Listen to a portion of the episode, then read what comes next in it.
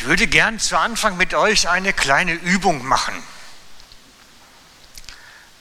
Mal gucken, ob was hinkriegt. Das ist nämlich gar nicht so einfach. Manche Übungen sind ein bisschen schwierig, wenn ich die ankündige.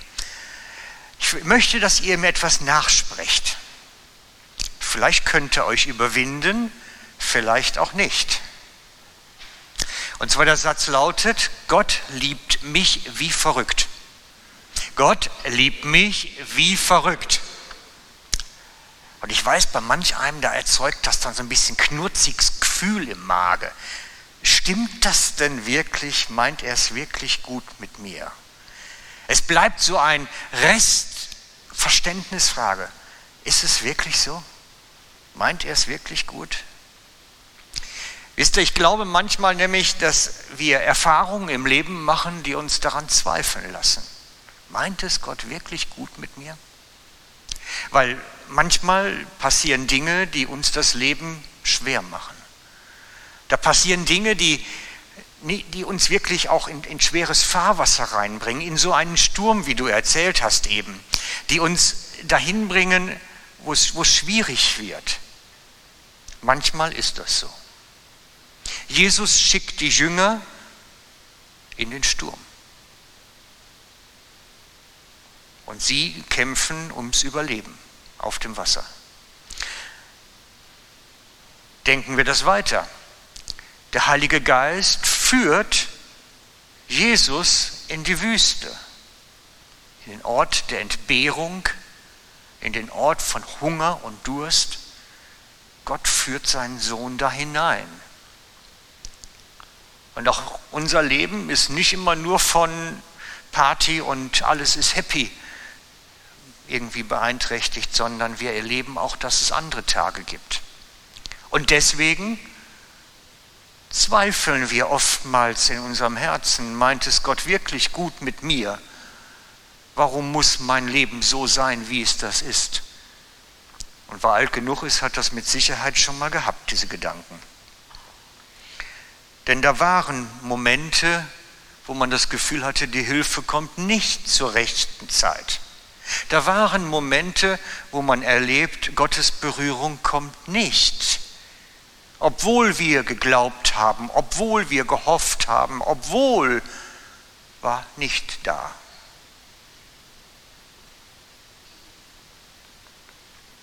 Und dann ist es schwer zu sagen, Gott liebt mich wie verrückt wenn man solche Zeiten hinter sich hat oder die Erfahrung gemacht hat. Und ich möchte das zu Anfang von unserem Predigtteil ein bisschen sachlich darstellen. Denn ich sehe da drin eigentlich zwei Punkte, die wir irgendwie so sachlich verstehen müssen.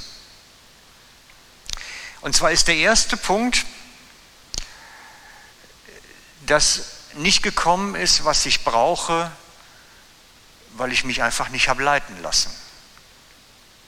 Das gibt es. Gott wollte mich an seiner Hand führen und ich habe ein hartes Herz gehabt und habe einfach nicht machen lassen. Das gibt es ja. Oder er hat was gesagt und ich habe es nicht für wahrgenommen. Und ich habe dafür jetzt Ruth gebeten, die hat eine Geschichte die Woche erlebt, wo sie genau das erlebt hat, nämlich, dass sie geführt werden sollte und gesagt hat, hm, mache ich nicht, das kannst du uns jetzt mal erzählen.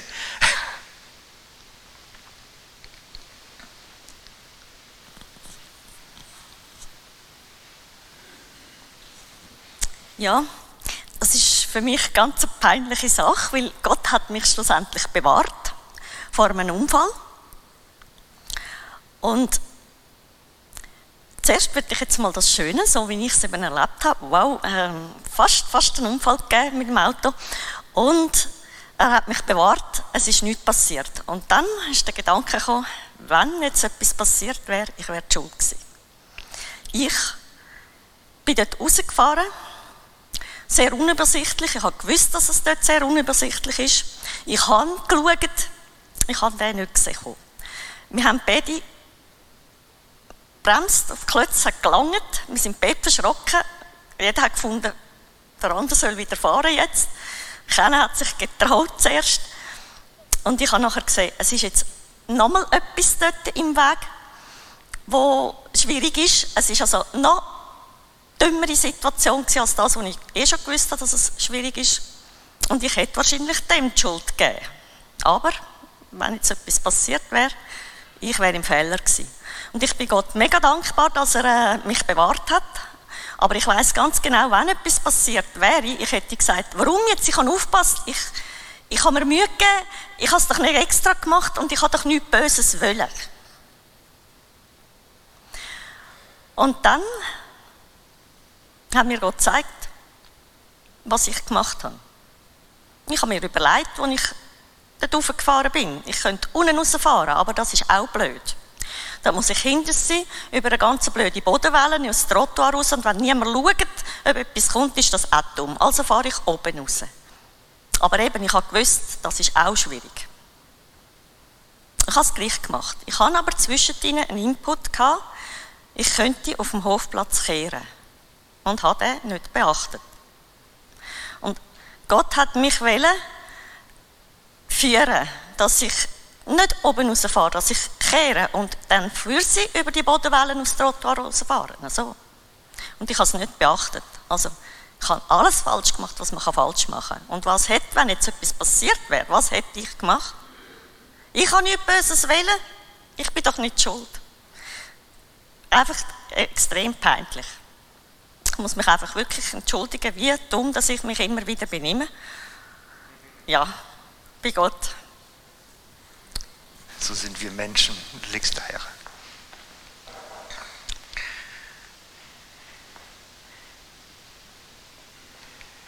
Ich habe vor längerer Zeit schon eine Geschichte dazu erzählt, dass Gott auch im Großen Dinge leiten möchte und wenn die Leute dann nicht hören, kommen sie in ein schweres Fahrwasser. Ich habe die Geschichte erzählt von den Armeniern, von dem Prophetenjungen Ephim, wie ein kleiner Prophetenjunge einem Dorf sagt, sie sollen flüchten. Einfach so in ihre Situation hinein. Sie sollen flüchten gehen.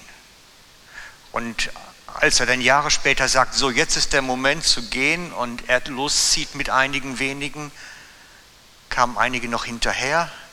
Ich denke, es sind so 150 Leute, die dann geflüchtet sind nachher. Und die anderen haben zu Hause gesessen. Ja.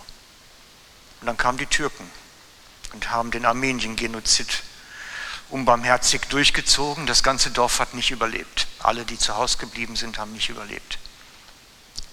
Das heißt, da hat ein Prophet in die Dorfgeschichte hineingesprochen, hat ihnen gesagt, geht,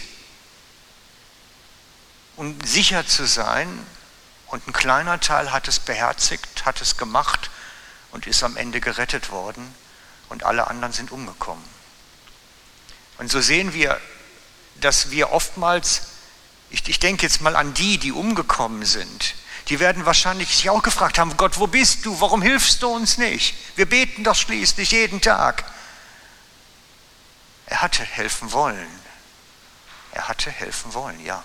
Sie hatten es nicht wahrgenommen. Und das sind ganz oft so Geschichten. Ich denke zum Beispiel auch an den Nahemann. Im, in der Bibel, im zweiten Könige, muss ich gerade gucken, zweiten Könige 5.1, folgende Verse. Nahemann war ein syrischer Hauptmann, der Aussatz hatte und nach Israel geht, um geheilt zu werden. Und dann sagt ihm der Prophet, geh zum Jordan, tauch dich siebenmal unter. Und er sagt, mache ich nicht. Das ist so eine Dreckbrühe. Zu Hause habe ich schönere Flüsse, die sind sauberer und klares Wasser. Dann bade ich da lieber. Wenn für den Ratschlag hätte ich jetzt nicht hierher fahren brauche. Er war zu stolz, zu, zu, zu äh, hart, zu überheblich, um sich leiten zu lassen. Und er wäre ungeheilt nach Haus gegangen, wenn ihm seine Diener nicht aufgehalten hätten und gesagt haben, Mensch, was kostet's dich? Mach's doch trotzdem. Und im Unglauben steigt er da rein eigentlich und wird dann doch geheilt. Das ist so dieser Aspekt, wo ich denke, wo wir aufpassen müssen. Wir dürfen Gott nicht Schuld geben für, für Krisen in unserem Leben. und ihn dafür anklagen, was er uns zulässt, wenn wir nicht herhören, wenn er uns was sagt. Das, das ist schon ein wichtiger Punkt für mich. Denn manchmal bringen wir uns einfach auch selber in Schwierigkeiten, wo Gott eigentlich eingreifen wollte. Und dann gibt es einen zweiten schwierigen Punkt, den wir uns sachlich angucken müssen. Dieser zweite Punkt ist einfach, dass Gottes einfach auch zulässt, das Schwere in unserem Leben. Gott lässt es zu, mankisch. Und bei manchen auch ein bisschen mehr. Und ich kann euch nicht sagen, nach welch einem Schlüssel das Schwere verteilt wird.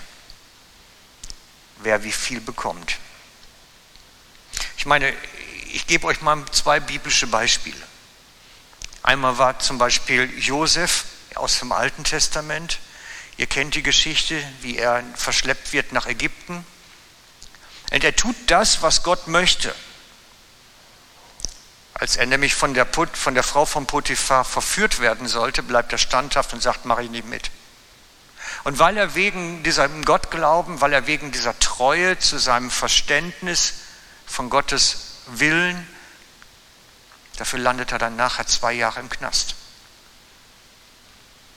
Wisst ihr, ich, ich weiß nicht, wie er diese Knastzeit, diese Gefängniszeit erlebt hat, aber ich kann mir vorstellen, dass man dann auch viel Zeit zum Nachdenken hat. Und dass man dann da hockt und sich fragt, sag mal, da machst du alles richtig, so wie Gott es eigentlich möchte, und als Belohnung dafür kommst du ins Gefängnis. Wird wahrscheinlich bei mir irgendwann hochpoppen, dieser Gedanke. Zwangsläufig. Unterm Strich kommt die Geschichte dann noch gut raus, aber in dem Moment denkt man da nicht dran. In dem Moment nicht. Eine Geschichte, die nicht gut ausgegangen ist und ähnlich gelagert ist, ist für mich die Geschichte von Johannes dem Täufer. Und die lesen wir jetzt mal zusammen, die hast du drauf. Johannes der Täufer, das ist Matthäus 11 ab Vers 2 bis 6. Als aber Johannes im Gefängnis von den Werken des Christus hörte, sandte er zwei seiner Jünger und ließ ihn sagen, bist du derjenige, der kommen soll, oder sollen wir auf einen anderen warten? Und Jesus antwortete und sprach zu ihm, geht hin und berichtet dem Johannes, was ihr hört und seht. Blinde werden sehend, Lahme gehen, Aussätzige werden rein und Taube hören. Tote werden auferweckt und den Armen wird das Evangelium verkündet. Und glückselig ist, wer nicht Anstoß nimmt an mir. Denkt mal ein bisschen die Geschichte vom Johannes. Er ist derjenige, der auf alles Angenehme im Leben verzichtet. Keinen Wein, keine anderen schönen Dinge, Leben in der Wüste, Ernährung von Heuschrecken, so als Dauerernährung. Ich weiß nicht, wie die schmecken, aber hat einen gewissen Ekel für uns natürlich. Er hat ein entbehrungsreiches Leben, um dem Messias den Weg zu bereiten. Und kommt letztlich als Höhepunkt auf seiner Karriere in den Todeszelle vom Herodes. Und er hört dort in dieser Knastzelle, ich weiß nicht, wie die damals aussahen, bestimmt nicht wie unsere heute, er hört dort von dem, was bei Jesus gerade läuft. Und schickt seine Jünger los. Sag mal, müssen wir auf einen anderen warten oder bist du es? Und Jesus nennt ihn das, was passiert und erzählt dort alles auf, was man unter messianischen Wundern klassifiziert. Das heißt Wunder, an denen man den Messias erkennen kann.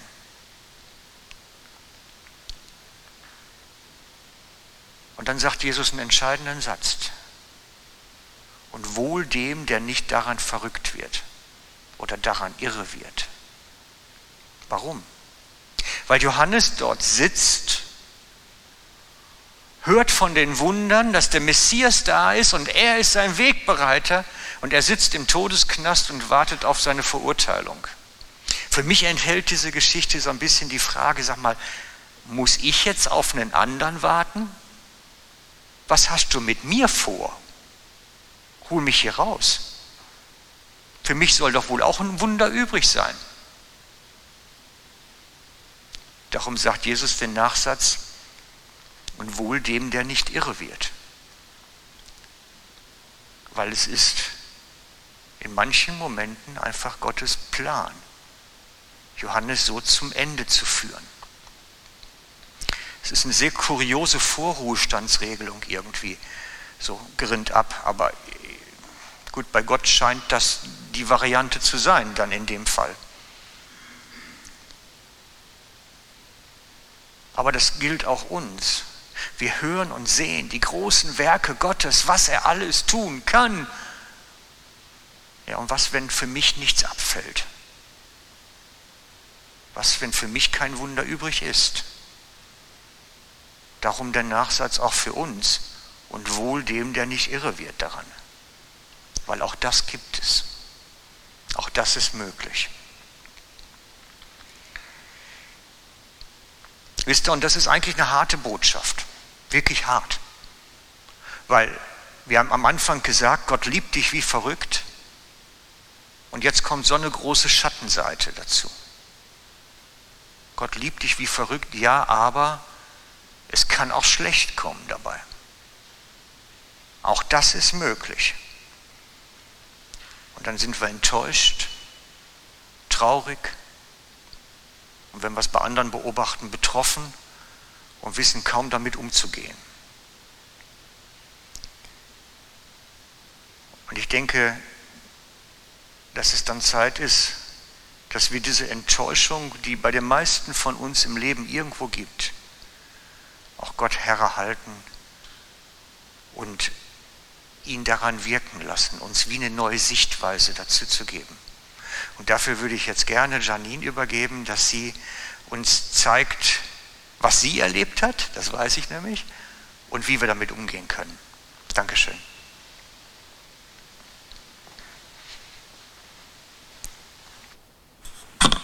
Hallo zusammen. Kleine Anmerkung noch zum Johannes. In einer anderen Stelle sagt Jesus, dass der Johannes der größte Prophet war zur damaligen Zeit. Also Jesus hätte ihn schon gesehen. Ich knüpfe auch gerade beim Johannes und Josef an, weil ich glaube, der Schmerz ist der größte, wenn wir den erleben, dass Gott anders ist, als wir erwartet haben und er anders handelt, als wir geglaubt haben. Ich habe das auch erlebt vor längerer Zeit. Ich bin sozusagen aufs Wasser rausgelaufen, nach vielen, vielen Eindrücken bin ich so ein bisschen wie der Petrus aufs Wasser raus, äh, habe den Vertrauensschritt gemacht und bin voll abgesoffen. Und das war wirklich schlimm für mich.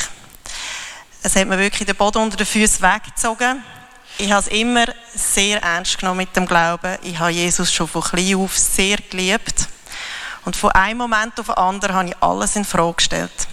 Habe ich mir alles eingebildet auch das, was er vielleicht vor dieser Situation gesprochen hat. Hat mich Gott wirklich gern? Ist er überhaupt real? Die Krise hat lang gedauert. Und dann wollte ich es wissen. Und ich bin zu einer gläubigen Person gegangen und ich wusste, sie kennt die Bibel sehr gut. Sie ist sehr kompromisslos. Und sie wird mich auch nicht schonen, wenn ich es nicht verdient habe. Also habe ich ihr erzählt von meinen Vertrauensschritten, von meinem Glauben und von der großen Enttäuschung. Und wisst ihr, was sie mir gesagt hat? Sie hat gesagt, Janine, es ist endlich Zeit, dass du anfängst, Gott Danke sagen für die Situation. Hä? Danke für den Schmerz. Ich habe ja vieles erwartet, aber das sicher nicht. Und dann hat sie weitergeredet. Und da, was sie gesagt hat, das ist sicher 15 Jahre her, aber das prägt mich heute noch. Sie hat die Geschichte gebracht, die der Frank jetzt vorhin schon erzählt hat, vom Josef, der unschuldig ins Gefängnis gekommen ist. Und sie hat gesagt, Janine, der Josef ist nie aus Gottes Plan rausgefallen. Und Gott ist mit ihm ans Ziel gekommen und er hat ihn können brauchen. Und du, Janine, du bist auch nicht aus Gottes Plan gefallen. Vertraue ihm weiter und sag Danke. Das war für mich wirklich ein happiger Brocken, aber eine wichtige Lektion. Ich habe gemerkt, im Moment von Zweifel und Enttäuschung wird unser Glaube an sehr substanzielle Fragen geprüft. Ich habe mal ein bisschen aufgeschrieben, was ich bei mir beobachtet habe. Das ist wahrscheinlich nicht vollständig. Zweifel sind nichts Schlimmes. Die Bibel sagt sogar, wir sollen uns freuen, wenn unser Glaube geprüft wird, weil das Standhaftigkeit hervorbringt. Wichtig bei Zweifel und Enttäuschung ist, dass wir den Weg nicht abkürzen und uns nicht mit einfachen Antworten zufrieden geben. Das klingt jetzt vielleicht einfach, aber jeder, der das erlebt hat, weiß, die Fragen und das Gefühl von Gott verlassen worden sein, das erzeugt Spannung. Mich hat es fast verrissen. Aber die Versuchung war dann, dass ich Entspannung suche und mich eben mit Einfachem zufrieden gebe. Dass ich vielleicht sage, ja, offensichtlich kann ich Gott nicht richtig hören und ich höre ihn einfach nicht mehr her, weil dann werde ich auch nicht mehr verletzt. Oder ich sage, ja, vielleicht habe ich die Liebe von Gott zu mir ein bisschen persönlich verstanden und ich fange an, für Gott zu arbeiten und führe eine oberflächliche Beziehung. Oder ich bin so enttäuscht, dass ich Gott gänzlich in Frage stelle und mich abwende. Der Schlüssel für mich in dieser Enttäuschung und dem Zweifel war aushalten. So hart wie das tönt. Mit Gott im Gespräch bleiben, sein Wort und meine Realität herheben und sagen, das stimmt einfach nicht, das passt nicht. Und warten, bis die echte Antwort kommt, die mein Herz erreicht. Für mich war es wie eine Operation. Ich habe nicht zu früh vom Operationstisch wegspringen. Es tut mir leid, wenn ich das so sage, aber es ist mehrere Jahre gegangen. Es ist halt meistens ist es nicht etwas von zwei Tagen, das würden wir ja auch vertragen. Aber wenn ich zurückschaue, dann ist etwas oberdeutlich. Durch die Geschichte ist mein Herz massiv von Religiosität befreit worden. Das wird nächste Woche das Thema. Und meine Beziehung mit Gott ist zwar zeitweise ernsthaft sehr am seidenen Faden gegangen. Ich habe nicht gewusst, wie es rauskommt. Aber heute ist meine Beziehung mit Gott viel tiefer und viel freier. Es war lang, es war schlimm, aber ganz ehrlich, ich würde es wieder durchmachen, weil das Resultat ist es wert war. Also Zweifel sind eigentlich eine Einladung für eine Operation am Herz. Es ist ja kein Wunder, dass wir Gott nicht immer fassen können. Er ist so viel größer wie wir. Aber eben, von mir aus gesehen ist die Antwort aushalten. Und ehrlich bleiben und ja nicht mit frommen Floskeln sich abfinden. Und die kommen dann von vielen Seiten sehr schnell. genau. Wir werden jetzt ein bisschen praktisch. Ich denke, der eine oder der andere von uns hat das auch schon erlebt. Und wir wollen heute einfach mal Gott die ganze Geschichte mal herheben. Wisst ihr, dass die meisten Ehen auseinandergehen, nicht weil sie zu viel streiten, sondern weil sie aufgehört haben zu streiten? Man hat resigniert. Man erwartet und erhofft nichts mehr vom anderen. Und das Herz wird kalt und gleichgültig. Das ist das Aus von der Beziehung. Darum möchte ich euch heute einladen, streitet mit Gott in einer guten Art. Sagt ihm, du hast mich verletzt. Ich sehe hier echt nicht weiter. Gott ist so viel größer wie mir. Er kommt mit dem zu Schlag. Ja, wir sind jetzt im Moment ruhig und werden mal den Prozess starten.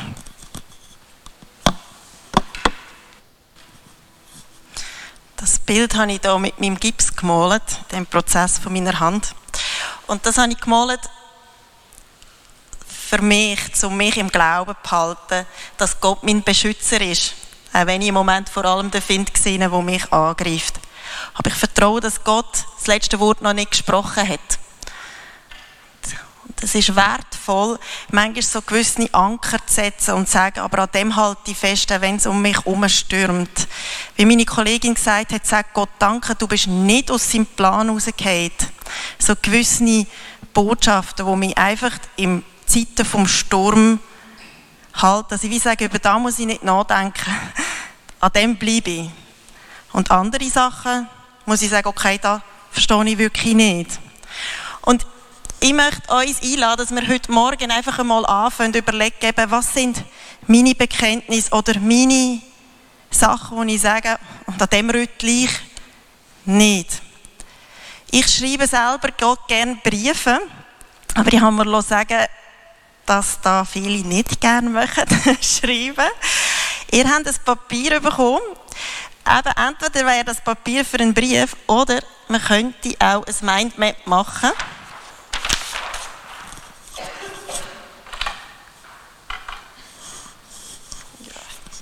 Wo wir Gott ähm, einfach mal aufschreiben, an dieser Wahrheit bleibe. Also ich glaube, man kann aber auch schreiben, ich danke oder was auch immer. Und dann schreibt man einfach auf, was einem gerade in den Sinn kommt. Und wertvoll, besonders wertvoll ist es, wenn ihr es im Dialog macht mit Gott. Also ich rede mit ihm, während ich das mache. Nicht einfach nur überlegen, sondern ich bete eigentlich das Mindmap. Ich sage, trotz allem, auch wenn sie jetzt gerade wütet und ich wirklich nicht verstehe, ich glaube trotzdem, du bist gut.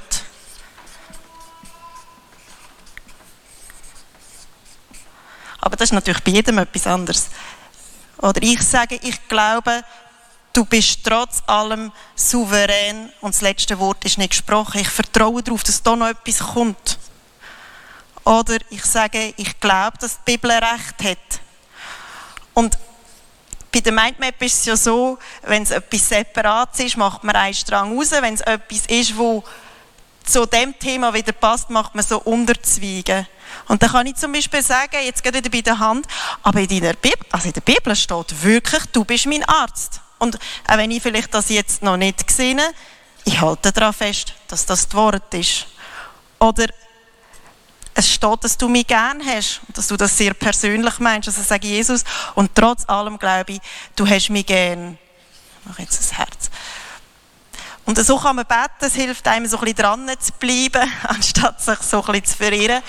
Und mir selber, das weiß ich jetzt einfach von dem Prozess, mir hilft so gewisse Säulen haben im Moment vom Sturm und zu sagen, und da dabei bleibe ich. Und das ist jetzt dein Problem, weil du hast das geschrieben. genau, das würden wir jetzt machen.